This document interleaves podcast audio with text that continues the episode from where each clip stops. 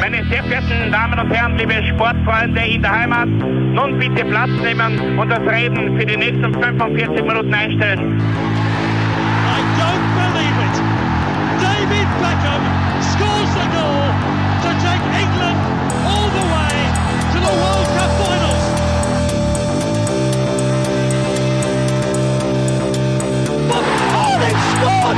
Do not believe what I've just seen! Troy Deeney has scored a penalty! He scored! Oh, Troy Deeney has scored from a Leicester penalty that was saved by Almunia! Und warten noch ein bisschen, warten noch ein bisschen, dann können wir Herzlich willkommen, liebe Zuhörer und Sportfreunde, zur neuen Folge des Trikotaustauschs, dem Podcast über Fußballtrikots und Fußballkultur. Mein Name ist Florian Bockmüller und an meiner Seite darf ich wie immer Klaus Vogelauer begrüßen. Hallöchen. Ja, Klaus, äh, wir haben wieder ein Special-Thema, ähm, Part 2 of the Game sozusagen. Wir Ja. haben das vor etlichen Wochen und Monaten schon einmal behandelt, aber haben guten Response bekommen und auch selbst die Recherche an dem Thema hat uns Spaß gemacht und wir sind, wie schon so oft bei Themen, äh, die wir recherchieren, auch draufgekommen, ja, eine Folge reicht und manchmal nicht. Manchmal muss man auch mehrere Folgen zu dem Thema machen. In Einer geht noch.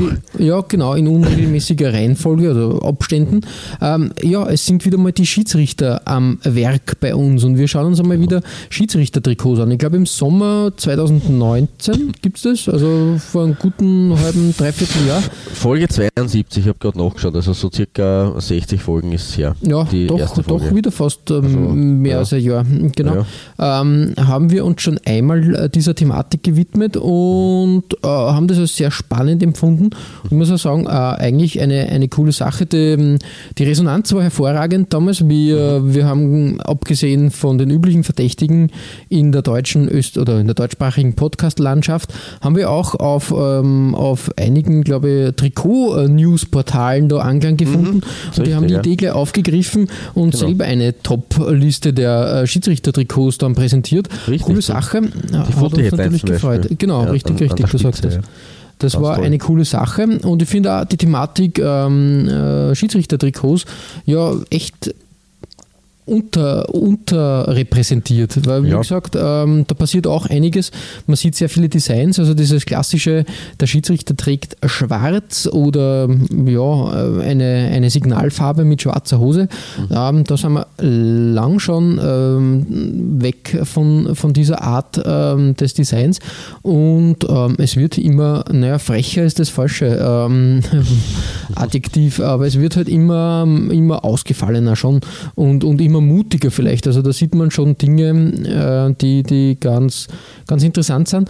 Aber, aber, man muss ja sagen, wir haben auch einen Blick in der heutigen Folge in die Vergangenheit und ich muss sagen, es hat schon ähm, vor 20, 30 Jahren Exzentriker ähm, ähm, an der Trillerpfeife gegeben und ich glaube, die werden wir mal ein bisschen eher oder mehr präsentieren.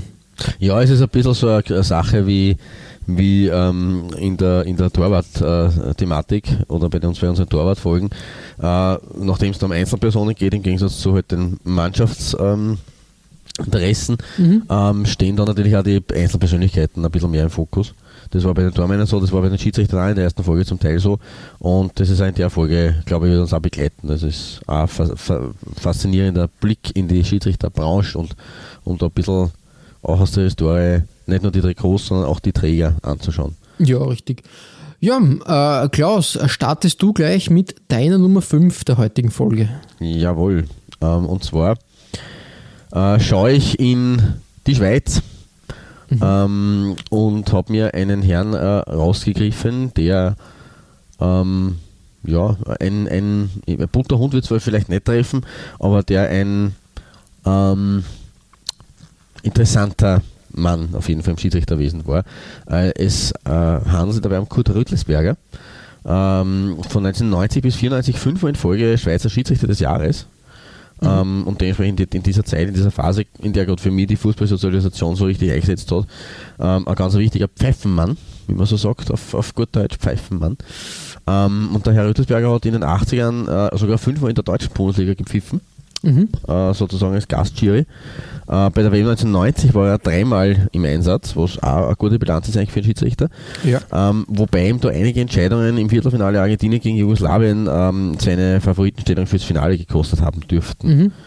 Weil an sich war er damals eben schon auch weltweit unter den, in der, in, unter den Besten seiner Zunft ähm, und hätte durchaus Chancen aufs Finale gehabt. Ähm, hat aber letztes, äh, seine letzte Partie im Viertelfinale geleitet. Ähm, und bei der WM 94 war er ebenfalls im Einsatz. Also er war in, den, in der ersten Hälfte der 90er eigentlich äh, Stammgast auf den großen Weltbühnen des Fußballs. Ähm, aber schon bei der EM 92 ist er äh, ganz besonders aufgefallen und zwar als, und das ist für mich jetzt der Anknüpfungspunkt ähm, äh, an die an unsere erste Folge, äh, da war er ein, eine Art Zwilling von Bo Carlson den du damals präsentiert hast ähm, Ja. in unserer ersten Schiri-Folge und das ist natürlich eine, super Überleitung auf dieses äh, Schiedsrichter, die zweite Thema sozusagen.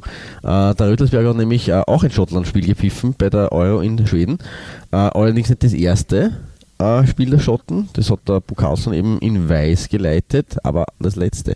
Und das letzte Spiel ähm, der Schotten damals ähm, war gegen die GOS und da hat der Schiedsrichter auch sich weiß übergestreift, wie auf meinem Bild hier zu sehen. Schwarze Hose klassisch, aber ähm, weißes Trikot mit strengem Blick. Ähm, es gibt allerdings eine Episode aus dem Leben des Herrn Röttelsberger, bei der er alles andere als im unschuldigen Weiß da gestanden ist. Okay. Äh, er ist nämlich, und darum sage ich so ein bisschen äh, interessanter Mann eigentlich, äh, er ist nämlich von der UEFA ähm, im Zusammenhang mit einer Champions League Partie, nämlich mit Grasshoppers Zürich gegen Age Auxerre, ähm, des Bestechungsversuchs ähm, für schuldig befunden worden Mhm. und hat damit und hat daraufhin eine lebenslange Sperre kassiert. Ei, okay, okay. Das war am, am 30. Oktober 96. Ähm, er soll angeblich den Grasshoppers Manager Erich Vogel aufgesucht haben in seinem Büro, Mhm. von Schweizer zu Schweizer, äh, und die Frage gestellt haben, ob die Grasshoppers daran interessiert sind, dass der Schiedsrichter das Spiel Originalwortlaut zumindest nicht gegen den Grasshopper Club entscheiden würde. Mhm. Und laut UEFA-Untersuchung ist da von einer finanziellen Entschädigung von ja, knappen 100.000 Franken die Rede gewesen. Also da ist ja schon mal ein bisschen Geld gegangen. Ähm, es hat dann auch bei den, Länderspiel, äh, bei den Länderspielen Schweiz-Norwegen im November 96 und rückwirkend auch Türkei gegen Schweiz im Dezember 94 Bestechungsvorwürfe gegeben. Mhm. Ähm, ja, wie gesagt, das hat dann natürlich äh, ein sehr, sehr äh, dunkles Licht auf seine äh, Schiedsrichterkarriere geworfen. Ähm, und er hat auch immer wieder sich geäußert äh, im Zusammenhang mit angeblichen Schiedsrichterbestechungen und auch da hat er sich immer wieder um, um Kopf und Kragen geredet. Er war aber, um das wieder, um den Bogen wieder zu schließen, auch der Initiator der Aktion Ne Rouge in der Schweiz. Äh, das ist eine Stiftung, ich glaube, dass das in, in Nordamerika auch ähm, groß ist, in Kanada vor allem. Ähm, das ist eine Stiftung mit dem Ziel, die Zahl der Verkehrsunfälle wegen Alkohol, Drogen und Medika- Medikamentenkonsum äh, zu verringern. Und Mhm. diese Stiftung oder die Leute dieser Stiftung fahren während der Festtage, während der Feiertage äh, die Fahrzeuge von fahruntüchtigen Lenkern kostenlos nach Hause. Also eigentlich eine gute Sache, die hat er initiiert. Ähm, also um, um das Ganze, es war halt sehr, sehr, ja, ähm, er- erlebnisreiches Leben eigentlich, gerade in den 90ern. Ähm, aber zurück zu seinen sportlichen Leistungen. Er hat, er hat jetzt, wie bereits gesagt, 1990 und auch 94 dann äh, es verpasst, dass er ein großes Endspiel mit Nationalteams pfeifen durfte, aber das war ihm auf Vereinsebene vergönnt. Ähm, und zwar gleich mit dem höchsten, mit der höchsten aller Wein. 1993 nämlich ähm, hat es in München das allererste Champions League Finale gegeben zwischen Olympique Marseille und Milan. Und der Herr Rödelsberger ist bei diesem Spiel als Schiedsrichter ähm, zwischen Milan und OM an der, auf dem Platz gestanden. Da habe ich auch ein Foto für euch organisiert. Mhm, mhm. Das Ja. hier wieder im, im klassischen schönen Schwarz mit diesen Ja, Brusttaschenstreifen. und das ein klassische Ja. Adidas-Design, ja. Genau, richtig. Ja, das schließt den Bogen quasi zum, äh, zum Kurt Rötelsberger, ein ähm, bunter Vogel irgendwie Ja, schon. Äh, wilde Geschichten, die da auftauchen. Genau, auch wenn er seine Trikots hier nicht sehr bunt hat. Mit weiß Ja, schwarz, stimmt, stimmt, stimmt. Das habe ich, ja. wie gesagt. Aber trotzdem auch dieses äh, weiß-schwarze, äh, die weiß-schwarze Kombi immer wieder überraschend und da äh, lustig anzusehen, natürlich. Genau. Also lustig und überraschend anzusehen, dass Richtig, das ja. für Schiedsrichter zum Einsatz gekommen ist. Genau, so ist es. Ja, das ist meine Eröffnung in der Schweiz. Ähm, wie geht es denn bei dir auf deiner 5 weiter? Ähm, ja, auf meiner 5 äh, hüpfen wir nach Deutschland und ähm, wir schauen uns äh, die 90er an. Mhm. Und äh, ich habe da jedes Schiedsrichtertrikot dieses Mal mit einer kleinen Überschrift äh, betitelt mhm. und ich nenne meine fünf Malbranks falscher Pfiff. Ähm, das sagt eigentlich eh schon viel aus. Äh, es handelt sich nämlich um Michael Malbrank, einem Schiedsrichter, der zwischen äh, 1990 und 1997 64 Bundesligaspiele leiten durfte. Mhm. Aber, aber am 5. August ähm, hat sich der Hamburger Schiedsrichter, also am 5. August 1997, hat sich der Hamburger Schiedsrichter dann im Münchner Olympiastadion mit einem ganz, also mit einem einzigen Pfiff wirklich seine ganze Karriere ruiniert. Ähm, das Thema, also beim Spiel ähm, zwischen 1860 München, damals noch in der ersten Liga, und dem Karlsruher SC auch in der ersten Liga, eigentlich unglaublich. Ja, Wahnsinn, ja. Das ist ja mittlerweile ähm, Zweit- und Drittligist. Ja, ähm, ging es bis zur 88. Minute heiß her. Ähm, die lokalen Matadoren, die Löwen, haben äh, 2 zu 1 geführt, als mhm. ähm, der 1860-Spieler Abedi Belé ein Foul beging und Malbranc eigentlich gepfiffen hat. Mhm. KSC-Stürmer Jean Dundee, den kennt man auch noch, natürlich. Ja, Sean Dundee, der Crocodile Dundee, das, oh ja. ähm, das Wunderkind, was aber dann irgendwie äh, auch bei der Austria irgendwie im Sand verlaufen ist. Ja, ähm, absolut hat diesen Pfiff aber nicht gehört oder wollte ihn nicht hören und hat den Ball einfach ähm, eine, mm, einen Augenblick später, also wirklich einen Wimpernschlag später, ins Münchner Tor geballert, würde man sagen. Ähm, zur Überraschung der Karlsruher und eigentlich auch zum Entsetzen der Löwen, der Münchner Löwen, der 1860er, hat der damals 44-jährige Schiedsrichter seinen Freistoßpfiff zu einem Torpfiff umgewandelt und hat das Tor gegeben und die Partie endete 2 zu 2. Okay. Ganz arge Sache. Ähm, die Münchner legten natürlich Protest gegen die Wertung des Spiels ein. Ähm, der Fall kam vor das Sportgericht äh, des DFBs und Mal Braun redete sich um Kopf und Kragen und hat erklärt, er habe die Wahrnehmung gehabt, erst nach dem Tor gepfiffen zu haben. Ja, die DFB-Juristen haben da wirklich eine Fehlentscheidung des Schiedsrichters gesehen und haben ein äh, Wiederholungsspiel angeordnet. Mhm, das kann und, ähm, ich erinnern. Die, die FIFA hat jedoch den DFB also wirklich da mit schweren Konsequenzen gedroht und gerückt und hat das äh, Urteil aufgehoben und ähm, ja, äh, war dann plötzlich, äh, plötzlich wieder, wieder im, im Aufwind sozusagen. Also mhm. quasi, es ist, ähm, das Urteil hat dann gelautet, es war eine Tatsachenentscheidung und da äh, Klassiker. unumstößlicher Fakt und da mhm. kann man halt nichts irgendwie juristisch drehen. Okay. Äh, Malbranc hat dann ähm, schwere Vorwürfe gegen den damaligen DFB-Präsidenten Egidius Braun äh, erhoben.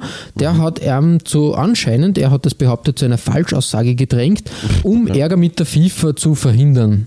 Braun hat es dementiert und drohte dann seinerseits mit einer Klage. Ähm, und ja, am Ende ähm, hat es nur Verlierer gegeben, weil de, natürlich die Reputation vom DFB massiv angeknackst war. Naja, und ähm, der Schiedsrichterausschuss hat die Anweisung erhalten, Malbranc nicht mehr in der ersten und zweiten Liga einzuteilen. Ähm, das hat den armen Hamburger dann gebrochen und äh, knapp vier Monate nach diesem ja, unrühmlichen Bundesliga-Pfiff hat Malbranc seinen Rücktritt, Rücktritt als Schiedsrichter erklärt. Ach Gott. Ja, arge Geschichte halt eigentlich, gell? Schwierig immer, wenn man, wenn, wenn so, wenn so Entscheidungen und so, ja, man das gleich Karriere dann irgendwo zerstört oder arbeitszeit. Schwierig. Du sagst das. Ähm, das Trikot, was 1997 zum Einsatz gekommen ist, habe ich auch herausgekramt. Ähm, und da war ich ein bisschen überrascht. Er Riemer, Ausrüster ja. der Schiedsrichter damals, mhm. in einem ähm, ja, 90er Jahre tiefgrün, sage ich jetzt einmal. Das, äh, das, Ach, das ist schon Petrol. Ja, Petrolgrün ähm, ja, mit Polyester-Einschlag. Genau. und dem, dem äh, klassischen alten DFB-Logo. Richtig, ja. Und zwar ein bisschen versetzt, gell? Also nicht ganz mhm. wirklich auf Brusthöhe, sondern ein bisschen unten.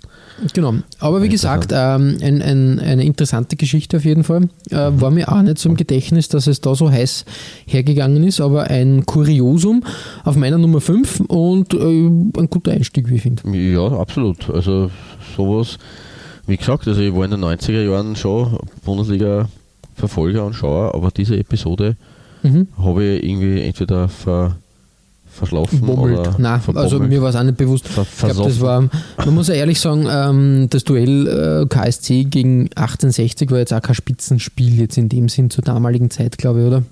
Naja, da war, ich weiß nicht, 97, äh, KSC ist ja dann irgendwann Ende der 90er abgestiegen, ähm, nach einer längeren Zeit in der, in der Bundesliga. Aber so Mitte der 90er waren sie schon mit, mit diesem UEFA Cup Halbfinale gegen Salzburg und Mini Schäfer, eigentlich, ich weiß nicht, wo 97, 98 wird das, was die Saison dann gewesen sein, ich weiß jetzt nicht auswendig, ob das möglicherweise die Abstiegssaison gewesen ist von den Karlsruhern. Und die 60er haben ja da so dann, sowieso dann abgehoben, ähm, relativ bald und haben sie dann irgendwann ein paar Jahre später sind sie dann ähm, Vierter geworden sogar und haben dann knapp die Champions League verpasst eigentlich. Mhm. Mhm. Also ich, die Schattenredaktion sagt mir, dass das tatsächlich die Abstiegssaison des KSC war. Nach großen Jahren sind sie in dem Jahr als 16. runtergerasselt. Und Sieben, sieben Tore haben auf Gladbach gefehlt auf Platz 15. Wirklich wahr. Ja, Ja. ich äh, bilde mir das ein oder war das auch die, die Saison, wo Kaiserslautern Meister geworden ist?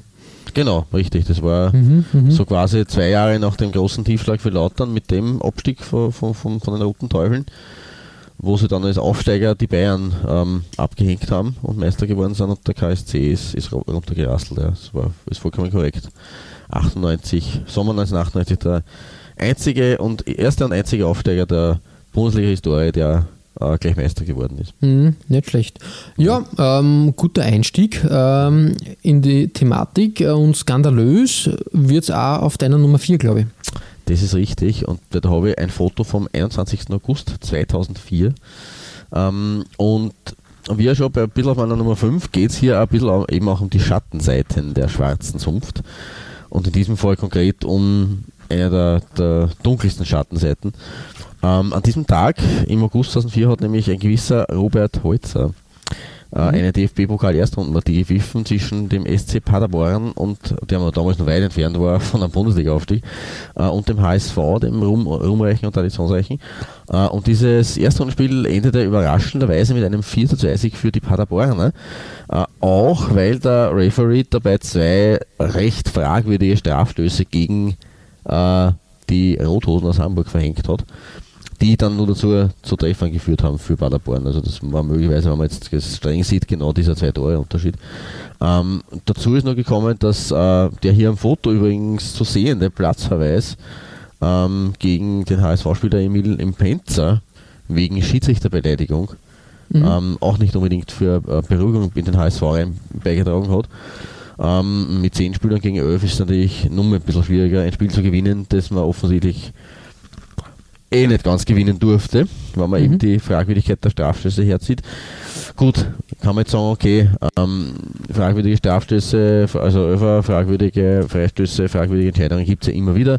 Ähm, es sind Tatsachenentscheidungen, wie es das du jetzt auch schon beim Herrn Malbrank äh, gehabt hast, ähm, ist immer dann ja her, herbeigenommen worden. Das war damals natürlich auch noch eine Zeit ohne Videobeweis, wobei dieser war der heutigen Zeit natürlich auch immer schwierige Geschichte ist, weil man dann wieder überkorrekt wird. Ähm, wie auch immer, lassen wir das beiseite. Ähm, dieser Platzverweis übrigens, diese rote Karten gegen den Impenzer, hat sich zunächst als berechtigt herausgestellt. Also das war zumindest was, auch wenn da die Blicke sehr entsetzt sind von Benny Laut im Übrigen da rechts Ja, ja. und, und dem Impenzer. Ähm, aber es ist dann später rausgekommen, dass der Anlass für die Schiedsrichterbeleidigung die Manipulationen des Schiedsrichters gewesen sind. Mhm. Und dementsprechend, das hat er ihm halt quasi äh, gesagt und wurde dafür vom Platz gestellt. Ähm, ja, ob das jetzt eine Beleidigung ist, ist natürlich, äh, ich würde jetzt nicht behaupten, weil wenn man einfach einen Fakt auf den Tisch legt und der Schiri würde es nicht hören, dann ja. Ja. Der, der DFB hat, ihm, hat den Herrn Penzer jedenfalls begnadigt später. Mhm. Ähm, aber erst ein gutes halbes Jahr später nach diesem Spiel ist der Fall dann tatsächlich wirklich ins Rollen gekommen, nämlich Ende Jänner 2005. Ähm, am 21. Jänner sind zunächst Vorwürfe von vier Schiedsrichterkollegen vom Holzer ähm, laut geworden, nämlich von Lutz Michael Fröhlich, von Olaf Blumenstein, mhm. von Felix Zweier und vom auch heute noch pfeifenden Manuel Grefe. Es überrascht mich ein bisschen 2005, das sind 15 Jahre vergangen. Ähm, Youngster an der Youngster an der offensichtlich damals, genau richtig. Äh, zu diesem Zeitpunkt hat der Holzer noch bestritten, dass er irgendwas mit Spielmanipulation zu tun hat. Mhm. Äh, er hat aber sein Schiedsrichteramt niedergelegt und angekündigt, er wird auch seine Mitgliedschaft bei der Hertha aufgeben. Er war nämlich Hertha BSC-Mitglied. Ah, okay. Mhm. Ähm, nur eine Woche später aber, dann äh, ist es zum Knalleffekt gekommen, weil da hat dann der äh, Robert Holzer gestanden, dass diese Anschuldigungen äh, zutreffen und dass er für Spielmanipulationen Geld und Sach Zuwendungen bekommen hat. Und am 8. Februar, also circa ähm, zwei Wochen dann nach dem ähm, Ruch werden, äh, nach dem, dem, dem Kundigwerden der Vorwürfe, äh, ist er dann in der Johannes B. Kerner Show aufgetreten. ja. äh, und bei diesem Auftritt hat er sich dann bei allen deutschen Fußballfans entschuldigt. Mhm. Das Ganze hat übrigens auch auf Österreich ausgestrahlt, weil laut Holzer das war dann wieder die Aussage, die heute halt dann quasi andere in Strudel gerissen hat oder reißen sollte, äh, soll auch der damalige österreichische Erstligist Schwarz-Weiß Bregenz in, Wettmanipulationen verwickelt gewesen sein. Mhm. Auch lange her, 15 Jahre, damals war Schwarz-Weiß Bregenz eben Bundesligist, mittlerweile haben sie einen Konkurs hinter sich und, haben, und auch eine Neugründung, was ich weiß, und sind zumindest jetzt wieder in der drittbesten Spielklasse angekommen. Ehemals Regionalliga, mittlerweile glaube ich im, im, in Westösterreich Elite-Liga, wenn ich mich nicht täuscht. Das ist ja, ja irgendwie richtig, mit drei unterschiedlichen. Neu, neu, gestaltet worden, ja. Genau, aber da, da, sind sie meines Wissens jetzt vertreten, also immerhin wieder in diese Farbe ist er zurückgekommen. Ähm, die Spieler, die der Holzer damals genannt hat, unter anderem äh, den Tormann äh, Almir Tolja, äh, denen konnten aber keine äh, irgendwelchen Verstrickungen nachgewiesen werden. Mhm. Also dementsprechend äh, sage ich ganz ehrlich, off offiziell ist Schwarzes Bregenz äh, damit äh, reingewaschen und ja, Verdacht. Ja. Aber sie waren dann da zumindest auch mit, mit drin im Boot. Ähm, nach vielen Irrungen und Irrungen hat die Affäre dann, ist die Affäre dann in einer Haftstrafe gemündet, ähm, mhm. die der Herr Holzer bis 2008 abgesessen hatte. Äh, seit 2011 darf er übrigens dann wieder äh, als Amateur auf Landesverbandsebene Fußball spielen aber nicht mehr pfeifen ah, okay. natürlich. Mhm. Aber er darf zumindest, ja, zumindest der, ja, verkicken. Interessant, ja. Ähm, auch so mal interessant zu sehen, dass da, ähm, dass da ähm, die Sanktionen dann anders greifen, oder? Genau, ja. richtig. Also mhm. zumindest, dass mhm. er da irgendwie den Sport ausüben darf, eigentlich nicht die Funktion. Ja, und äh, Platz 4, Robert Holzer, ein, einer der wirklich äh, ähm, wie soll man sagen, umstrittensten Figuren des äh, Schiedsrichterwesens der vergangenen Jahrzehnte. Ja, das war ähm, schon ein großer Skandal damals. Ja. Das, genau. Und das, das hat die, die, die Fußballwelt äh, erschüttert. Richtig, richtig. Das ist schon sehr weit gegangen, weil es natürlich auch in der Neuzeit mit den ganzen Wettkonglomeraten auch schon sehr global alles agiert und nicht mehr, sehr, nicht mehr auf dem nationalen Markt äh, begrenzt bleibt. Und mhm. im Gegensatz zu einem großen prominenten Vorgänger, nämlich dem Ali Allenfelder, der in unserer ersten ja, ja. Schiedsrichterfolge vorgekommen ist, der ja auch für ein bisschen, aber der eher für Schmunzeln gesorgt hat als für Aufregung und Wirbel, ähm, ist halt der Herr Holzer wirklich also ich frage mich immer, wie solche Leute das dann psychisch irgendwie verkraften. Man hat dann nichts mehr gehört. Ähm, ist ja schwierig. Also wenn man jetzt so mit Depressionen und, und ich sage jetzt nur Robert Enke, das Ganze mhm. so überlegt, das ist ja nicht so ohne, das darf man nicht unterschätzen. Ähm, ja, offensichtlich ist er charakterlich äh, gefestigt, wäre jetzt der falsche Ausdruck, aber zumindest psychisch so äh, stabil, dass er Stabiler mit, gewesen, ja, mit dem halt dann kann. Ja weiß nicht, einschauen kann, kann man nicht nehmen, wahrscheinlich wird es ihm auch nicht unbedingt gut gehen. Aber er ja. hat halt auch ähm, ja, für, für Wirbel gesorgt. In diesem Trikot übrigens, und äh, das bringt uns jetzt zum Dress, ähm, einem schönen leuchtend gelben Shirt von Adidas, mhm. auch hier das DFB-Logo, äh, aber auch hier wieder ähm, ein bisschen unter dem ähm, unter der Brust, also nicht auf, direkt auf Brusthöhe, mit dem mit einem recht spannenden Kragen. Mit diesem äh, schmalen V-Kragen ähm, eigentlich auch gut anzuschauen. Also ja, richtig, richtig, ja. ja, das stimmt. Ähm, klassisches Design aus der, aus der Phase, ja. Und das, äh, da, da, da war das erste Mal zu sehen, ähm, das ähm, moderne Sportdesign auch bei Schiedsrichtern mhm. dann. Äh, dann und, und der klassische äh, Cristiano Ronaldo Haarschnitt. Ja, das stimmt. So Mit dem Fokuhila sozusagen, ja. Richtig, ja. Mit dem verschwitzten Fokuhila. Ja, richtig. Ja, ähm, klar, modisch äh, ist übrigens ein gutes Stichwort ähm, zur Überleitung von einer Geschichte aus, aus der doch Vergangenheit zu einer sehr aktuellen, ähm, zu einem sehr aktuellen Trikot. Ja, ähm, aktuelles Trikot und die Geschichte ist ein bisschen, ähm, zieht sich ein bisschen länger schon oder er ist älter, also älter, ein paar Jahre zurück, aber ich habe nicht das passende Trikot dazu gefunden. Außerdem gefällt mir dieses Diadora-Trikot, ähm, das in der Saison 18, 19 in Italien zum Einsatz gekommen ist, mhm. auch sehr gut und ähm, deshalb habe ich mir gedacht, ähm, nehme ich das einmal zum Anlass und zeige äh, zeig dieses Trikot. Ähm, Daniele Schiffi äh, ähm, in einem schwarz-gelben Traum, sage ich mal. Äh, wirklich Re Respekt übrigens für deine Aussprache. Oh, ja, übe üb, äh, geheim an, an sämtlichen Aussprachen fremder Sprachen. fremder Zungen. Fremder Zungen Jungen, genau. ähm, Diodora da sehr lange schon äh, im italienischen Verband für mhm. die Schiedsrichter zuständig. Stimmt, ich habe jetzt gelesen, dass ähm, in der nächsten Saison äh, nimmer mehr Diodora am Ruder sein wird. Was? Macron, glaube ich. Ja, sogar, gut, Kappa. Kappa oder Macron. Also okay. es bleibt in italienischer Hand, aber ähm, ich finde die Diodora-Lösung wirklich schön. Ein mhm. klassisch schönes Design wirklich, wirklich modern. Ähm, du hast diese Signalfarben untergebracht, diese, weiß nicht, wie man sagen soll. Ähm, das ist schon gelb ja, die, die Form Neon, wie, wie eine, so, eine Wurzel sozusagen. Ja. äh, da, da zieht der, der Schiedsrichter eine Wurzel und hat mächtig viel Platz in den Taschen. Da sind etliche, etliche ähm, Kugelschreiber und Stifte und Karten. Und ja, also, das braucht man, ähm, super. Ja, voll, kann man, kann man viel unterbringen. Da mhm. Äh, braucht er kein Handgepäck, wenn er verreisen möchte. ja, äh, hart formuliert, ja. Also ähm, natürlich ähm, habe ich jetzt auch. Ja, bitte. Info von der Schattenredaktion. Ähm, Macron hat einen Dreijahresvertrag unterzeichnet, laut UEFA. Macron, ja, ich hab, genau richtig. Ich habe es vermutet, dass, die, äh, dass, dass das hängen geblieben ist. Na, jedenfalls ähm, zurück äh, zu meiner Geschichte. Wir hüpfen ins Jahr 2015 mhm. ähm, und zwar in den Nachwuchsfußball. Mhm. Ähm, da hat es ein U14-Spiel zwischen Ponte Rocca und Persiceto 85 gegeben und das hat sich wirklich zu einer sehr einseitigen Angelegenheit entwickelt. Mhm. Ähm, äh, Ponte, Persi, äh, Ponte Rocca wirklich extrem unterlegen war fast schon, weil, weil äh, die gegnerische Mannschaft nach einer Stunde, nach einer knappen Stunde schon mit 31 zu 0 geführt haben. Das ist schon heftig. Das ist ein Ergebnis. Auch für eine U14. Das selbst für das U14 war das, ja. Richtig. Genau, richtig.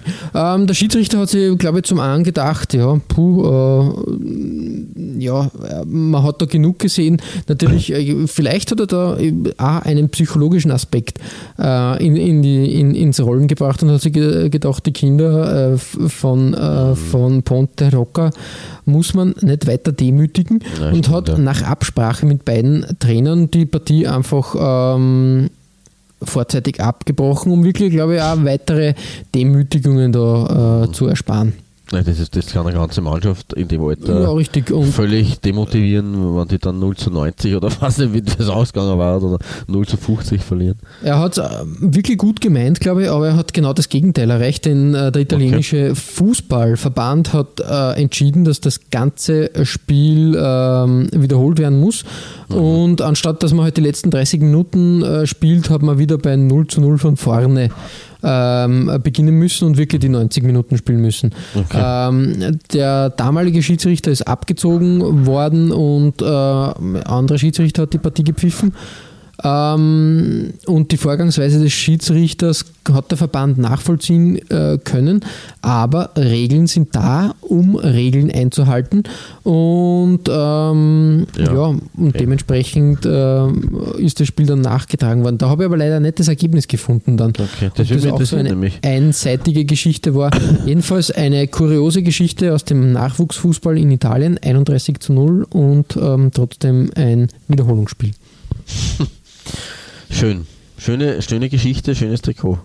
Danke. Ähm, ja, ähm, wir hüpfen jetzt bei deiner Nummer 3, Klaus, ähm, zu einer Ikone des Schiedsrichtertums, einer wirklich großen Gestalt und ich glaube auch der erste, einer der ersten Schiedsrichter, die so äh, international dann auch als Superstar ja, behandelt wurden. Richtig, also so, so, so viel hat es eigentlich noch nicht gegeben in der, in der Historie, wo man wirklich sagen kann, das, das war äh, das ein, ein Mann, der ein bisschen fast in den Lifestyle oder in den, in den, in die Medien extremen Eingang eigentlich gefunden hat. Ähm, und wir bleiben aber bei Italien, nämlich ein gutes Stichwort, und wir Mhm. kommen zur berühmtesten Glatze des Schiedsrichterwesens, ähm, die heute bei mir Bronze bekommt. Und man ahnt es schon, es geht um niemand geringer um Pierluigi Collina. Ähm, hier zu sehen beim EM-Qualispiel Russ, äh, Irland gegen Jugoslawien 1999, also fast exakt äh, 20 Jahre ähm, vor diesem Trikot vom, vom Skifi, Mhm. äh, Schifi. Ähm, ja, mittlerweile auch, der, wir gratulieren übrigens, der Herr Collina ist vor ähm, zwei Wochen 60 geworden. Oh ja, eine Ikone, ja. Ja. Gratulation, alles Gute. 1960 geboren. Trikotaustausch wünscht nur das Beste. So ist es. Ähm, ja, für Pierluigi Collina braucht man, eigentlich braucht man nicht viel dazu sagen äh, zu diesem Mann, aber genau deswegen möchte ich ein bisschen was sagen. Ähm, er ist von 98 bis 2003 sechsmal in Folge zum Weltschiedsrichter des Jahres gewählt worden. Mhm. Damit ist er Rekordhalter. Ähm, er ist natürlich auch dann nach seiner Pension, unter Anführungszeichen, dem Fußball erhalten geblieben und zwar dem tatsächlich, tatsächlich auch dem Spitzenfußball. Er ist nämlich seit 2010 äh, Chef der UEFA Schiedsrichterkommission ähm, und seit 2017 auch der FIFA Schiedsrichterkommission. Ah, okay, ja. Also Mhm. dementsprechend hat man sich das zunutze gemacht, dass er da aktiv äh, bleiben will ähm, und selber natürlich durch seine Kompetenz und äh, durch seine sein Äußeres, das natürlich äh, auffällig ist und durch sein, ähm, seine, ähm, ja, wie soll ich sagen, Präsenz, äh, die er durchaus ja auch hat und, und, und äh, er ist auch außerhalb des Fußballs, glaube ich, Fußball, glaube ich, seit dieser Zeit äh, sehr anerkannt und sehr bekannt und das ist natürlich was, was jetzt kein Achter ist, wenn man da als Funktionär weiterwirkt Mhm. ähm, wenn man mit verschiedensten Leuten zu tun hat. Ähm, er ähm, hat, also diese Glatze ist keine, keine wirklich freiwillig gewählte ähm, Erscheinungsform, aber wenn sie mit Sicherheit ähm, berühmt gemacht hat. Also Mhm, mhm. dieser markante Kopf zu, zu, zusätzlich mit den Augen, wenn man sich gerade das Bild da anschaut, das ich ausgewählt habe, das, äh, da kriegt man ja Angst. Also, ich möchte, also so wü- würde ich ihn ungern in der Nacht auf der Straße begegnen. Alleine. Ja, richtig, richtig. Da hätte ich schon ein bisschen Angst. Ähm, ja, er, wie gesagt, äh, er ist an, diesen, ähm, an dieser Glatze nicht selber schuld, beziehungsweise er ist, das war nicht ganz selbst gewählt, er ist nämlich mit 24 mi- am sogenannten kreisrunden Haarausfall erkrankt Ja, ja, ja, ja. an der Alopecia are- areata, einer Autoimmunkrankheit. Äh, bei der greift das eigene Immun- Immunsystem die Haarfollikel an. Mhm. Ähm, und das war eine relativ schwere Stufe bei ihm, nämlich eine Alopecia universalis, ähm, die einen kompletten Verlust der Körperbehaarung Mhm. äh, zur Folge gehabt hat, also auch Augenbrauen und Wimpern. Dementsprechend schaut das natürlich nur ärger aus, Nu, ja, ja, voll. weil es nicht nur eine Glatze ist, sondern weil er eben auch keine, keine Augenbrauen hat und, und gar keine Haare eigentlich. Ähm, er hat natürlich, wie gesagt, die Glatze genutzt, zu seinem Vorteil auch, äh, um damit das zu seinem Markenzeichen zu machen und ähm, da ja auch in, war er in, in der Werbung ja, glaube ich, präsent, gerade in dieser Zeit, Anfang der 2000er Jahre, oder? Ist er nicht dabei bei diesem Nike-Werbespot? Genau, richtig. In der, dieses Match gegen die äh, Höllenauswahl, Genau. glaub ich, das war der Pfeil. Ja, genau, richtig. Ja. Genau, richtig. Und das ist natürlich, ich glaube schon, da, das kann er für einen Schiedsrichter nicht schaden, wenn er abseits von dem, äh, vom Pfeifen äh, auch Werbeeinnahmen generieren kann, was nicht so häufig der Fall ist bei Schiedsrichtern. Ähm, er hat äh, wegen der Glatze auch zwei Spitznamen erhalten, nämlich Kojak auf der einen Seite und auf der anderen Seite Glatze gnadenlos. Ähm, ja, er ist kein klassischer ähm, Fußballanhänger von einem, er ist, in- er ist in Bologna geboren, ist aber nicht Fan vom FC Bologna, sondern von Fortitudo Bologna. Mhm. Ähm, und die haben zumindest im Basketball äh, eine Zeit lang in Europa ähm, Spitzenbasketball gespielt. Äh, also das ist seine Verwurzelung.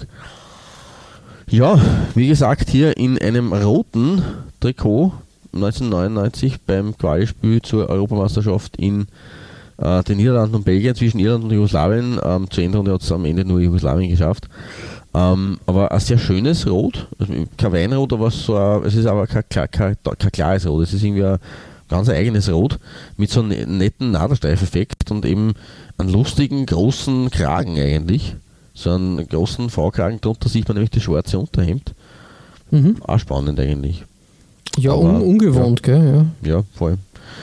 Aber nett anzusehen und wie gesagt verbunden in Verbindung mit einem der berühmtesten Männer der Schiedsrichtergeschichte ähm, musste ich das unbedingt vor den Vorhang holen.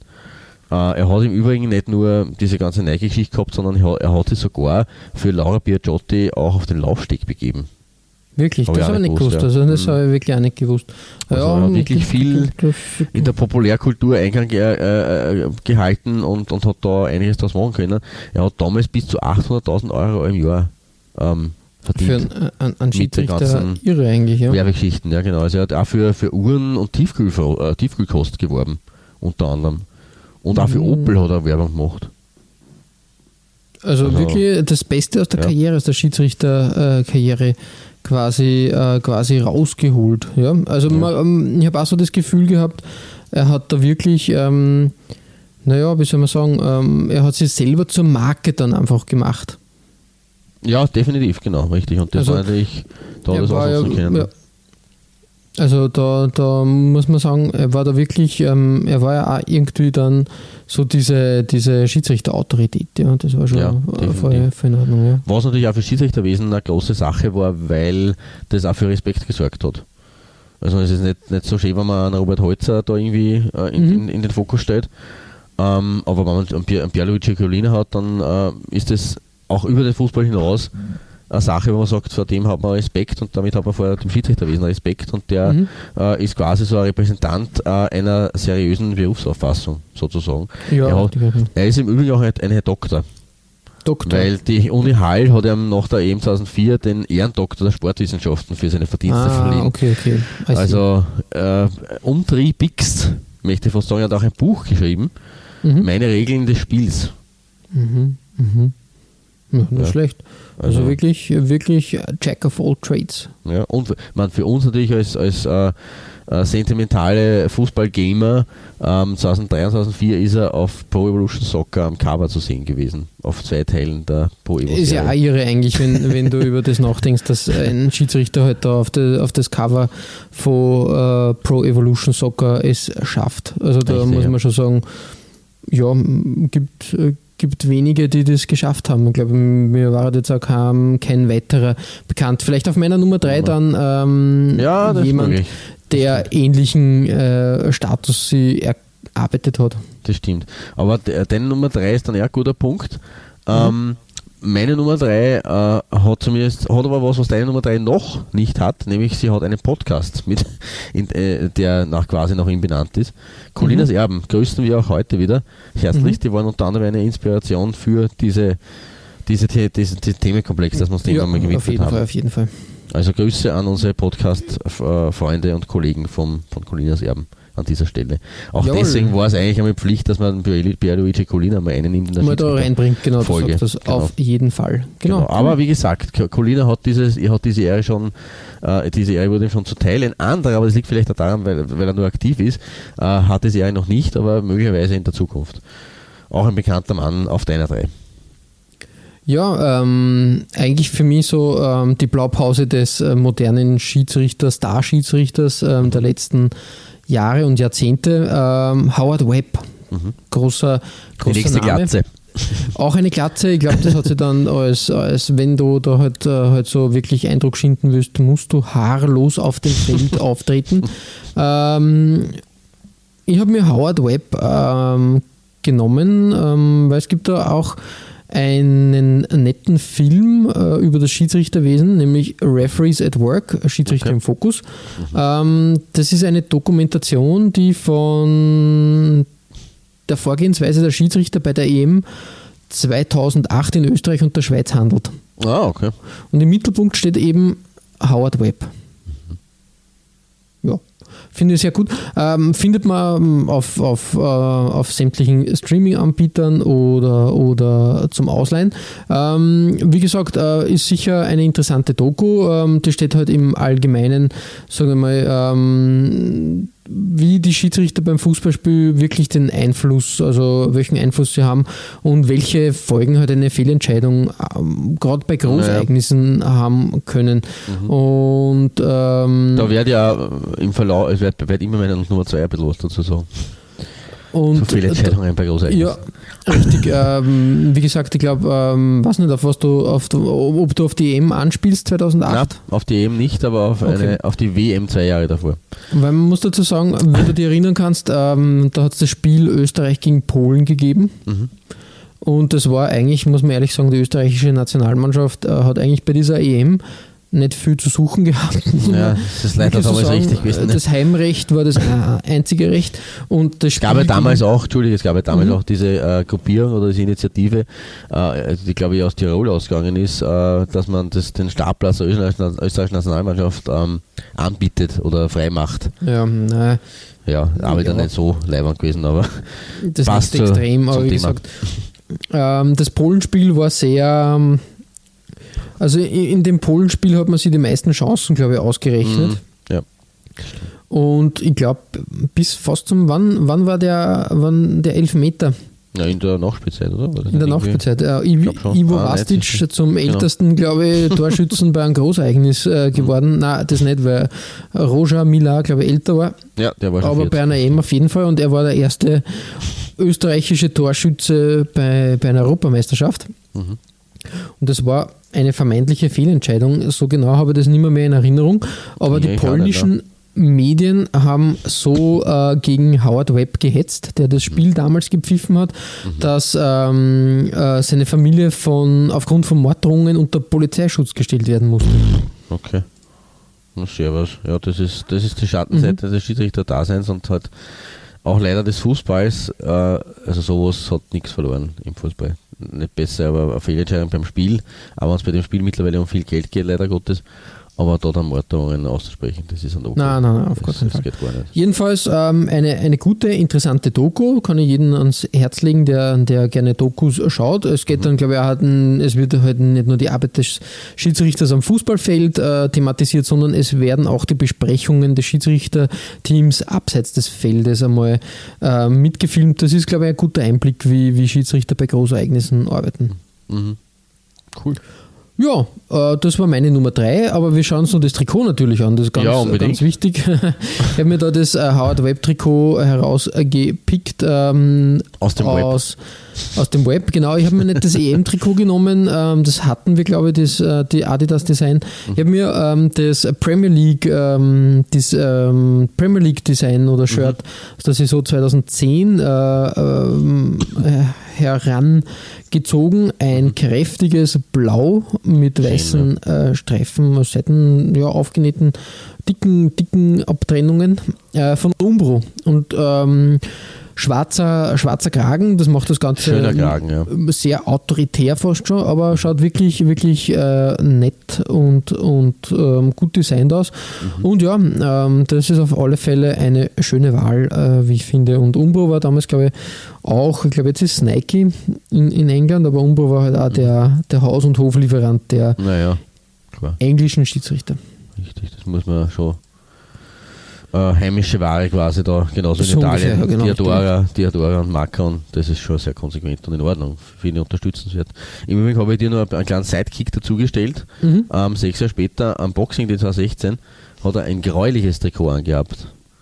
Zwischen ja. Palace und Aston Villa auch sehr faszinierend. Das war, glaube ich, dann schon Nike, nämlich. Das muss dann schon Nike mhm. gewesen sein, genau, richtig. Darum ja, ja, schon das sehr cool aus, finde ich. Ja, grau, zum Update.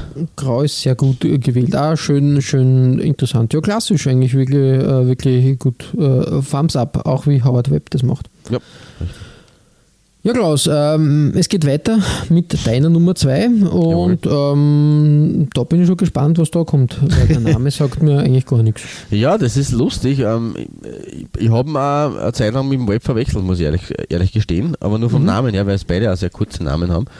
Ähm, aber dieser Mann, ähm, diesen Mann sollte man sich merken, ähm, mhm. weil äh, der war, wie ich schon angekündigt habe, eigentlich zuständig für eine der größeren Pannen äh, der äh, Schiedsrichtergeschichte oder Fußballgeschichte. Es äh, hat, ich, ich, ich, nenne ein Zitat, das äh, damals nach einem Spiel bei der WM 2006 über ihn gesagt wurde. Mhm. Das kann ich nicht verstehen und das kann ich auch nicht verzeihen. Das sind fünf Schiedsrichter bei einem Spiel, von denen vier per Funk verbunden sind. Ich kann nicht nachvollziehen, dass sich keiner eingeschaltet hat. Das hat kein geringerer gesagt als der damalige FIFA-Präsident Sepp Blatter ähm, und war entsprechend entsetzt über ein Fehler, der dem Herrn Graham Paul unterlaufen ist zwischen Australien und Kroatien. Das war das äh, letzte Vorrundenspiel in der Gruppe F bei dieser WM in Deutschland. Mhm. Ähm, und das ist, da ist es äh, auch ums, um den Achtelfinaleaufstieg gegangen. Es war die Gruppe mit Brasilien und Japan. Mhm. Ähm, und die Brasilianer haben im letzten Match die Japaner relativ klar, glaube ich, mit 4 zu 1 zerlegt. Ähm, womit Brasilien, äh, wie so oft, äh, Gruppensieger war und Japan halt weg war.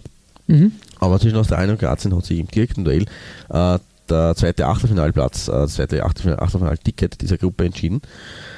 Ähm, und da gab, begab es sich, dass in der 62. Minute Graham Paul äh, den kroatischen Verteidiger Josip Simonic mit Gelb verwarnt hat. Und in der 90. Minute, das Spiel ist an der Kippe gestanden, ist am Schluss 2 zu 2 ausgegangen. Ähm, in der 90. Minute hat der Simonic wieder Gelb bekommen vom Paul. Mhm. Aber er ist am Platz geblieben. Das geht nicht. Nein. Und das Kuriose ist daran, drei Minuten später, in der 93. Minute, in der Nachspielzeit, hat der Simonic dann wegen Meckerns gelb gesehen. Und damit die dritte gelbe Karte in diesem Spiel für ihn und ist dann mit gelb-rot vom Platz geflogen. Hm. Ja. Hätte aber durchaus vorher passieren müssen. ähm, und dementsprechend getobt hat halt der Herr Platter. Ähm, der Mark Viduka, der Australier, australische Stürmer, hat das Ganze aber recht locker gesehen. Vielleicht deswegen, weil das zwar in Australien zu ihrem ersten Achtelfinaleinzug ihre Geschichte gereicht hat. Ähm, er hat noch gemeint, ich habe Paul gefragt, wie viele Karten der Simon nicht bekommen hat. Er sagte nur eines, sah so aus, als hätte er sich vertan. Jeder macht Fehler. Paul ist ein Top-Schiedsrichter, ich werde nichts gegen ihn sagen. Ja, also nichtsdestotrotz ist es eine, ein Kuriosum der Fußballgeschichte, vor allem auf dieser großen Bühne und vor allem natürlich, weil, und da hat der Sepp Blatter schon recht, weil halt wirklich die Schiedsrichter mittlerweile und damals auch schon eben vor, vor 14 Jahren äh, gut verkabelt sind bei so Großereignissen und damit sie eigentlich gegenseitig ein bisschen helfen können. Ne? Mhm, ja, eigentlich ja. ja. Also es, es hat dann äh, natürlich viele Diskussionen gegeben ähm, um die ganze Sache. Ähm, der ehemalige Premier League Schiedsrichter Jeff Winter hat sich da zu Wort gemeldet, gleich direkt danach. Und hat auch gesagt, äh, wenn er den gleichen Spieler dreimal verwandt hat, wird er sicher in Kürze im Flugzeug zurück nach England sitzen. hm. äh, ja, es ist ganz so arg war es halt dann trotzdem, war es halt Gott sei Dank nicht, aber ähm, Faktum ist, dass er 2007 dann seine Karriere als Referee beendet hat, also nur ein Jahr nach der WM. Ähm, hat aber ja, durchaus seit den ähm, frühen 90ern äh, gepfiffen, hat 1991 mhm. in der Football League begonnen als Referee und hat eben 16 Jahre lang äh, gepfiffen und seine, seine, äh, sein, äh, 2006er WM war nicht sein einziges Großereignis, aber auch schon 2002 äh, dabei in Südkorea und Japan. 2002 äh, mit einem Spiel und 2006 hat er drei Spiele geleitet. Mhm und auch äh, ein paar Highlights gehabt in seiner Karriere. Er hat zum Beispiel das FA Cup Finale 2000, äh, 2000 äh, gepfiffen, geleitet. Ähm, oder auch äh, das Football League Championship fin äh, Playoff Finale 2007. Äh, und auch das UEFA Cup Finale zwischen Sporting und ZSK Moskau 2005. Ah, okay. Also, ja, durchaus äh, gar nicht so, so unprominent besetzt. Ja hier habe ich bei, auf der Nummer 2 auch deswegen, unter anderem natürlich wegen dieser kuriosen Geschichte um ihn, aber auch deswegen, weil er hier so ein, ein, ein giftgrünes Trikot anhat, was eigentlich auch nicht so oft und nicht so häufig ist in der, im Schiedsrichterwesen. Äh, ein recht lustiges Design mit diesen schwarzen Streifen, die da rüberragen über die Schulter, aber dann mhm. auf Brusthälfte aufhören. Ähm, war beim nationalen Ligaspiel, man sieht da ganz groß der Football League als Badge. Ähm, ich weiß nicht, ob ich das Datum da ausnehmen kann. Genau, Playoff Final. Wembley, dann wird es sogar vor diesem Playoff-Final äh, Final 2007 gewesen sein, wo Derby mhm. County gegen, gegen West Bromwich Albion das Derby damals mit 1-0 für sich entschieden hat. Also eines äh, der letzten Spiele seiner äh, Schiedsrichterkarriere. Ja, Mhm, und de mhm. dementsprechend das meine Nummer zwei, wegen Farbe und wegen äh, Anekdote. Graham Ja, sehr Paul. gut. Schö- Schöne, schöne Geschichte. Gefällt mir. Wirklich, Danke, wirklich danke.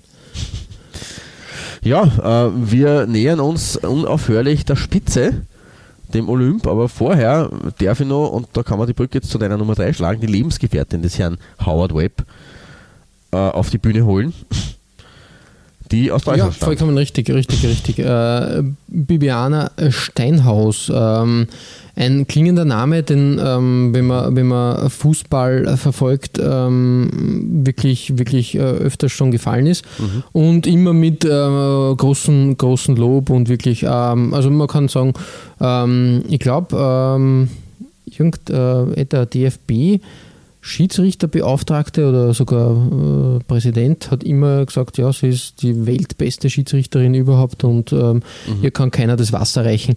Muss man ja zugestehen, wirklich, äh, wirklich, ähm, was das Know-how und so betrifft, wirklich, ähm, ähm, wenn man ihre Karriere anschaut im Schiedsrichterwesen, wirklich äh, ein Wahnsinn. Also die, 1A, ja.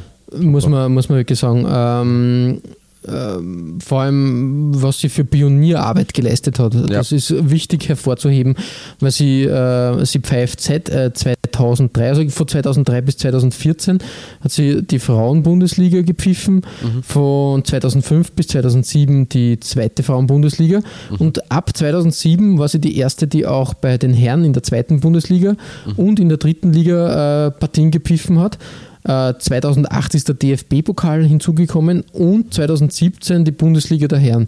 Und ähm, ja, natürlich immer mit großem Medienecho, aber ähm, Das, ist ja, schon wieder, das ist schon wieder so lange her. ja, ja, Diese. Premierpartie, ich kann mich nicht erinnern daran, dass ich das auf Sky verfolgt habe. Diese Premiere, ich glaube, es war Mhm. irgendein Hertha-Match. Ich glaube, Hertha BSC gegen. Boah, Äh, weiß jetzt nicht. Das eine gute, gute Frage. Äh, Hertha BSC gegen Werder Bremen, genau richtig. Ja, Mhm. genau. Mhm. War eine, eine, eine Top-Premiere, ja. Also sie hat da wirklich äh, souveränst geleitet und Mhm. Ja, Ja. also wirklich top Ähm, abgeliefert. richtig. Und, und genauso, genauso natürlich bei Großereignissen. Sie hat, glaube ich, die Weltmeisterschaft äh, gepfiffen, das olympische Turnier und in der Frauen-Champions League auch. Also wirklich, ähm, äh, wenn, wenn man das so durchschaut, äh, wirklich ein phänomenales ähm, äh, Schiedsrichterwerk, was sie da ähm, ab, abliefert und abgeliefert hat. Also da, ähm, ja, wie gesagt, äh, wirklich eine Pionierin und, und äh, wirklich, wirklich super, dass, ähm, dass sie da sie da in, in diese Männerdomäne so, so äh, reingekämpft hat und, und halt mal Tacheles spricht, sage ich jetzt einmal. Ähm, du hast schon richtig gesagt, ähm, das war mir auch lange Zeit, also eigentlich gar nicht bewusst. Ähm, sie ist mit Howard Webb liiert. Ha, eigentlich ähm, ganz, ganz arg. Ähm, Howard Webb übrigens, weil du gesagt hast, ähm, immer nur aktiv, äh, ist schon zurückgetreten. Ah, okay. Na, er war zumindest bis vor kurzem, äh, ja, gefährliches Halbwissen. Aber er war Äh, noch, sehr, noch sehr präsent als, als Er, er ist jetzt, glaube ich, Beauftragter, irgendwie technischer Beauftragter Okay. beim, beim Verband. Und ja, auch, auch sehr gut. Ja, irgendwie eine schöne Geschichte, dass, äh, dass da ähm, zwei Koryphäen äh, der Zunft ähm, da auch privat, äh, privat äh, zueinander gefunden haben. Eine schöne, schöne Story, wie ich finde, auch für den Trikotaustausch. Ähm, wir beschäftigen uns aber nicht primär mit äh, Love Stories, sondern äh, mit Trikots, Schiedsrichter-Trikots. Und ich habe da aus der Saison 2017 wirklich, äh, wir haben selten ganz schwarze Trikots, aber das finde ich ja wirklich äh, super. Also wirklich ähm, ein sehr moderner Schnitt, wie ich finde. Die, die weißen, die weißen ähm, Details sehr, sehr gut. Also wirklich edel und, und hervorragend. Äh, wirklich eine super Sache da 2017 von Adidas. Also ja, ähm, ich schätze mal, es war in einer Partie äh, der Bundesliga. Vermutlich, ja. Habe ich nämlich nicht ganz herausgefunden. Ja, Aber wie es- gesagt, eine, eine schöne Arbeit für. Adidas. Ähm, haben wir ja schon ein paar Mal besprochen, dass Adidas da ja wirklich ganz gut punktet mit, äh, mit äh, seinen äh, Schiedsrichter, äh, Schiedsrichter-Trikots. Ja, das ist richtig. Also da leisten sie gute Arbeit. Ja, Klaus, ähm, hüpfen wir zu deiner Nummer 1 und äh, was hast du da Schönes für uns gefunden? Ja, Schwarz und Adidas ist ein gutes Stichwort. Ähm, ich reise aber heute, also das ist das Trikot, das am weitesten in der Zeit zurückliegt. Ähm, aber es featuret einen Mann, der, glaube ich, also ja, deswegen kriegt er bei mir heute Gold, weil ich glaube, ähm, das ist nicht selbstverständlich, was der erreicht hat, beziehungsweise meines Erachtens ist das äh, sogar einzigartig in der Fußballhistorie. Ähm, er hat nämlich gleich zwei Finalspiele von Großereignissen hintereinander gepfiffen. Sergio Gonella aus Italien, der hat nämlich sowohl das Endspiel der Europameisterschaft 1976 mhm. als auch zwei Jahre danach das Endspiel der WM 78 geleitet. Also ich kann mich jetzt nicht erinnern, dass irgendwann in der Historie ein Schiedsrichter sowohl das EM-Finale als auch zwei Jahre später das WM-Finale gepfiffen hat. Korrigiere mhm, mich, wenn, ja. du, wenn du, wenn du mehr weißt, aber ich glaube, dass das wirklich einzigartig sein müsste. Ein Novum. Ja. Wobei ja dieses Finale 76 ähm, auch eine, eine, eine, kuriose Sache ist, weil eigentlich ähm, geht dort mehr, ähm, dass das war das Finale in Jugoslawien zwischen Deutschland und der Tschechoslowakei. Mhm. Und ähm, das stand nach Verlängerung 2 zu 2, nachdem der Bernd Hölzenbein in der 89. Minute gerade ausgeglichen hat für die Deutschen. Ähm, übrigens in einem sehr, überhaupt in einem sehr ähm, wüden Endturnier dieser EM, weil damals war es noch so, dass die dass es Gruppen, also äh, es hat äh, Quali-Spiele gegeben, Quali-Gruppen und dann die, die acht Quali-Gruppen-Sieger haben dann äh, Viertelfinalpartien ausgetragen im Hin- und Rückspielmodus. Und erst dann wurde quasi auf eine Vierer-Endrunde eine, ein, äh, ein Endturnier ausgespielt. Das war bis mhm. 1976 so, 1980 war das dann, also das war die letzte Endrunde, bei der es nur so, so ähm, praktiziert wurde. Da waren die Tschechen, die Holländer, die Jugoslawen und die Deutschen dabei.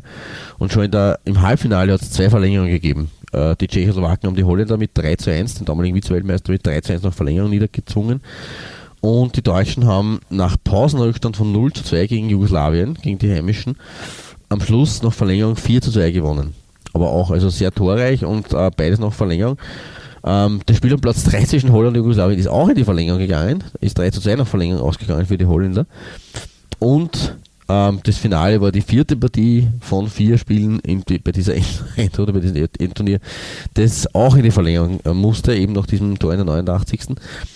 Ähm, und äh, es geht eben die mehr, beziehungsweise es, es ist bestätigt eigentlich, dass damals nun nicht klar war, ähm, wie, wie verfahren wird, wann äh, das Spiel nach der Verlängerung unentschieden steht.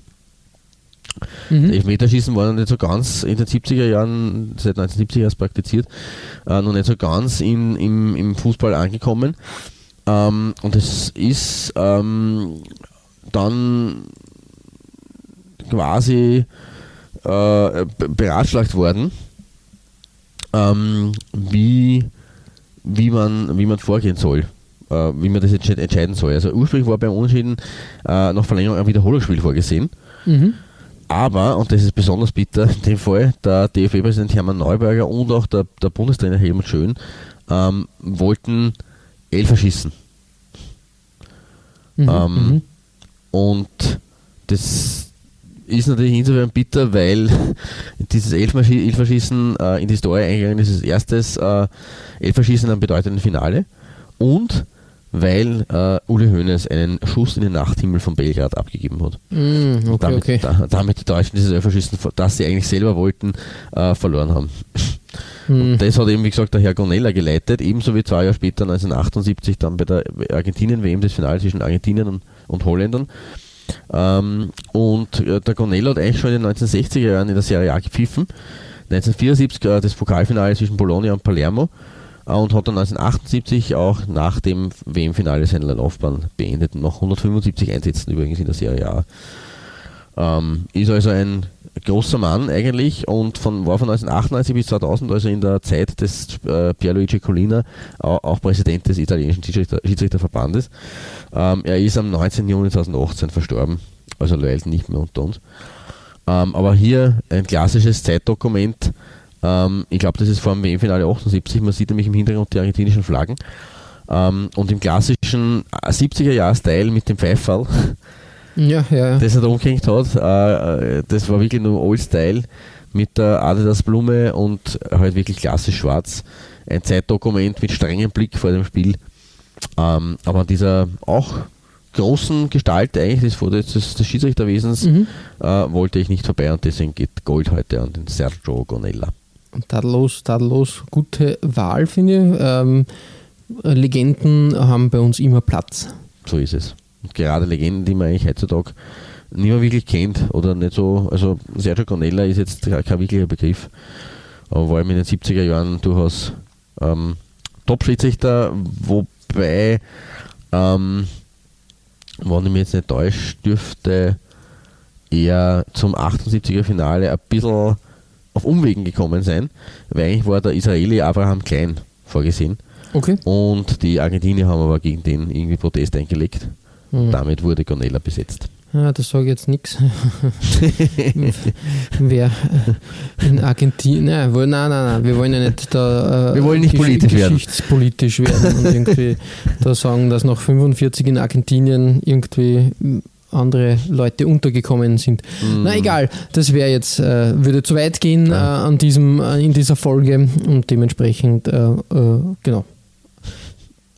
Ja, ähm, Man muss dazu sagen, aber es, Entschuldigung, es ist aber nicht nur deswegen gewesen, wegen diesen Hintergründen, das kann man natürlich auch vermuten. Äh, es ist aber irgendwo die, die Militärjunta hat natürlich da ein bisschen ihre Finger Ja, klar, die sicher. damals regiert hat. Und ähm, es war Faktum, dass die Italiener in der Vorrunde ähm, unter quasi Schiedsrichteraufsicht von Abraham Klein das äh, letzte Vorrundenspiel gegen Argentinien 1-0 gewonnen haben. Und dabei hat er den äh, Argentiniern einen äh, Elfer verweigert. mhm. Und auch das hat ein bisschen hineingespielt. okay, okay, haben. okay. Aber Also- trotzdem hat natürlich der argentinische Verband wegen der jüdischen Herkunft Bedenken angemeldet. Und auch, weil er äh, in Holland gelebt hat. Und dementsprechend bei Argentinien gegen Holland aus ihrer Mhm, Sicht, okay, aber das okay, war, ein bisschen. Mhm, war ein bisschen ja. konstruiert, aus ihrer Sicht äh, Ja, befangen war. Ja. Ja. mm, Egal. Äh, Sehr, sehr komisch. Kommt einem Spanisch vor, Mhm. obwohl, es, Argentinien gegen Holland war. Richtig, du sagst das. Ja. Jo, Aber genug davon. Ähm, schließen wir die Episode Gonella ab und schauen uns an, was bei dir auf der Nummer 1 steht. Und da kommen wir an die Copacabana. ja, richtig. Ähm, ja, ich habe mir in dieser Folge vorgenommen, ja, Geschichten zu erzählen. Mhm. Und äh, auf, der, auf der Nummer zwei, na, weil- Wir sind schon auf der Eins. Äh, ja, ja, ich wollte sagen, auf der Nummer zwei haben wir, haben wir ja schon eine Pionierin gehabt, ähm, die, die da wirklich diese, ähm, diese ähm, Männerpräsenz und Dominanz aufgebrochen hat oder aufbricht gerade, äh, was, äh, was äh, wichtig und richtig ist. Und auf der Nummer 1 habe ich auch so eine schillernde Figur, die eigentlich unbekannt ist, aber wi- wirklich viel ähm, nicht nur für den Sport und den, das Schiedsrichterwesen getan hat, sondern insgesamt für ähm, gesellschaftliche Akzeptanz Okay. getan hat. Sagt dir der Name Jorge José Emiliano dos Santos was? Na, gar nicht. Mir hat er auch nichts gesagt. Äh, man muss dazu sagen, ich habe mir vorgenommen, oder weiß nicht, ich wollte eigentlich als Nummer 1 in dieser ähm, Schiedsrichterfolge diesen interessanten, sage jetzt mal, Schiedsrichter, ähm, YouTube-Star-Schiedsrichter, möchte ich fast schon sagen, Okay. ähm, bringen, der so tänzelnd seine gelben, roten Ja. und äh, Ja. was auch immer Karten Ja. ähm, äh, präsentiert und äh, darstellt, äh, bringe. Bin da aber auf was Wichtigeres gestoßen und auf was viel Größeres. äh, nämlich auf die Geschichte von Jorge, äh, Jo- Jorge Jose Emiliano dos Santos. Jorge genannt, Jose. Äh, Jorge, ja, genannt Margarita. Okay. Und äh, Margarita, äh, das war sein Künstlername. Und er war eben ein brasilianischer Schiedsrichter mh, und äh, hat begonnen beim Strandfußball, nämlich Okay. am Strand von Rio de Janeiro, dass er da zwischen den Amateurvereinen ähm, den Schiedsrichter gespielt hat und hat sich da eine ziemlich, äh, ein ziemlich dickes Fell angelegt, weil am, im, am Strandfußball, das ist halt wie in Wien, sage ich mal, Käfigfußball, da Ja. geht es wirklich nicht zimperlich zu. Und ähm, da muss man wirklich, wirklich eine, eine dicke Haut, ein dickes Fell haben. Ähm, dass man da Bestand hat. Äh, über den Amateurfußball, über den Strandfußball hat er es dann tatsächlich geschafft, ähm, sein Hobby oder sein, ja, seine Leidenschaft zum Beruf zu machen und hat dann ab 88 in der höchsten Liga in Brasilien gepfiffen und hat äh, im Spiel Flamengo gegen Volta Redonda im Oh. Estadio de Ga Gavea in Rio sein Debüt gefeiert. Mhm, okay. Das heißt, das Bild ist schon älter, das schaut, das schaut so aktuell aus. Na, das ist aus den 80ern. Ähm, wow, okay. Ähm, der Schiedsrichter hat, also Ma Margarida, hat dann in demselben Jahr, wo er sein Debüt gefeiert hat, eines wirklich was äh, geleistet, was, äh, wenn man, wenn man das anrechnet, Mitte der 80er, Ende der 80er, äh, wirklich ähm, nicht leicht war. Er hat nämlich sein Coming Out gehabt und war der erste offene äh, schwule Top-Schiedsrichter, ich glaube weltweit sogar und in Okay. Brasilien auch. Ähm, die Vereine waren irritiert, muss man sagen, Mhm. Naja. und haben nicht gewusst, wie sie mit dem ähm, was nicht äh, umgehen sollen. Die Presse hat aber eben dieses Coming Out und natürlich aber auch seine schiedsrichterischen Leistungen äh, gewürdigt und wirklich gelobt. Ähm, er hat aber doch auch unter, unter, unter dem Druck gelitten und hat ähm, auch leider auch für einen Skandal gesorgt. Im Frauenfußball-Cup ähm, haben ihm, ähm, also ich glaube über 89 dann, Spielerinnen ähm, aufgrund seiner, äh, seines Outings halt auch beleidigt und er hat die Beherrschung verloren und hat eine, Schieds, äh, eine, eine Spielerin dann K.O. geschlagen. Na? Und ähm, er ähm, hat, dann ver, ver, hat dann fliehen müssen. Ähm, er hat sich aber dann entschuldigt und äh, hat ähm, natürlich dann ähm, mit passend zu seinem Spitznamen mit einem Strauß Blumen sich entschuldigt und ja, er hat das halt dann die Wogen glätten können. Ähm, seine Leistungen waren das eine.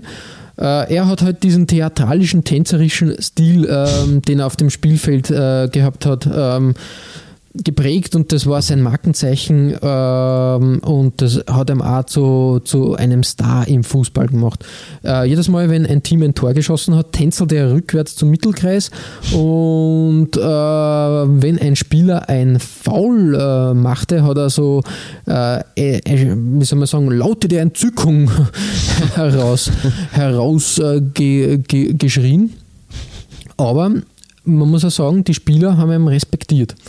Und ähm, ja, er, er, er, hat immer, äh, er hat immer gesagt, er quasi auch, auch beim, beim Shake Hands, er, er, so ist das übernommen worden im, im Brasilianischen. Ich mag ein Stiefmütterchen, das ist ein brasilianischer Begriff für einen Homosexuellen, äh, abseits des Fußballfelds sein, aber hier auf dem Feld bin ich der Macho. Und ähm, das hat ihm ähm, wahrlich viel Respekt eingebracht und ja, ja, großes Vorbild, ähm, das aber auch leider sehr früh verstorben ist, weil 1995 ist er an den Folgen einer AIDS-Erkrankung gestorben. Mhm, Okay. Dos Santos äh, hat bis heute sehr viele Vorbilder und ist eine Kultfigur in, in Brasilien. Und auch der Schiedsrichter Celesio Moreira dos Santos, ähm, die, die Namensähnlichkeit oder Ja, ja. Gleichheit ist ein Zufall. Dos Santos, ein bekannter und viel äh, häufig vorkommender Name, hat seines, also ähm, als Ehrung äh, quasi diese Kunstfigur erschaffen, die äh, weiterhin als Margarita Okay. auftritt. Und diese Kunstfigur ist quasi auch bekannt aus den YouTube-Videos. Ah, okay, okay, okay. Da schließt sich dann der Kreis, ja. Genau, Da verstehe. Und wie gesagt, äh, als erster wollte ich eben diesen äh, Celesio Moreira dos, dos Santos da die Nummer 1 geben, aber diese, diese, dieser Hintergrund, also äh, die, der Original Margarida ist natürlich viel größer und viel wichtiger klar, ja. einfach. Und auch zu einer Zeit, wo das noch überhaupt kein Thema ist. Und wir wissen, im Fußball ist das bis heute kein Thema. Es ist halt noch ein bisschen Und, schwierig. ja. und da finde ich das Also so beachtlich sehr. und so, so also das, ähm, diese Geschichte müsste eigentlich so groß und so wichtig und so, so verbreitet sein und ähm, darum bei mir auf der Nummer 1. Ähm, wenn wir uns das, äh, das ähm, Trikot anschauen, äh, Mhm. passend natürlich zu seiner brasilianischen Herkunft, ein schönes gelbes Adidas-Trikot äh, an, am Strand der Copacabana. Wirklich schön äh, anzuschauen und ähm, er wirkt ähm, teils äh, streng, aber auch irgendwie lebensfroh, wie ich finde. Ja, Das voll. Bild, Nein, nein, das Bild hat sehr- eine gewisse Strenge, aber man, man, man sieht in ihm schon, ah, dass er ein, ein, ein, ein Schelm ist. Und Absolut, ja, richtig. Es sagt das ja eigentlich ein ein sehr dynamisches Bild eigentlich irgendwie vorhin. Ja, richtig. Und, und wie gesagt, eine, eine schöne Geschichte, auch wenn sie leider traurig ausgegangen ist, aber ein, ein, eine wichtige Geschichte, wie ich finde. Ja, auf jeden Fall. Cool. Ja, schwere Worte am Schluss äh, sozusagen, aber es war halt, ja, wie gesagt, eine, eine schöne Geschichte, die, die sie da bei den, äh, bei den Schiedsrichtern aufgetan hat.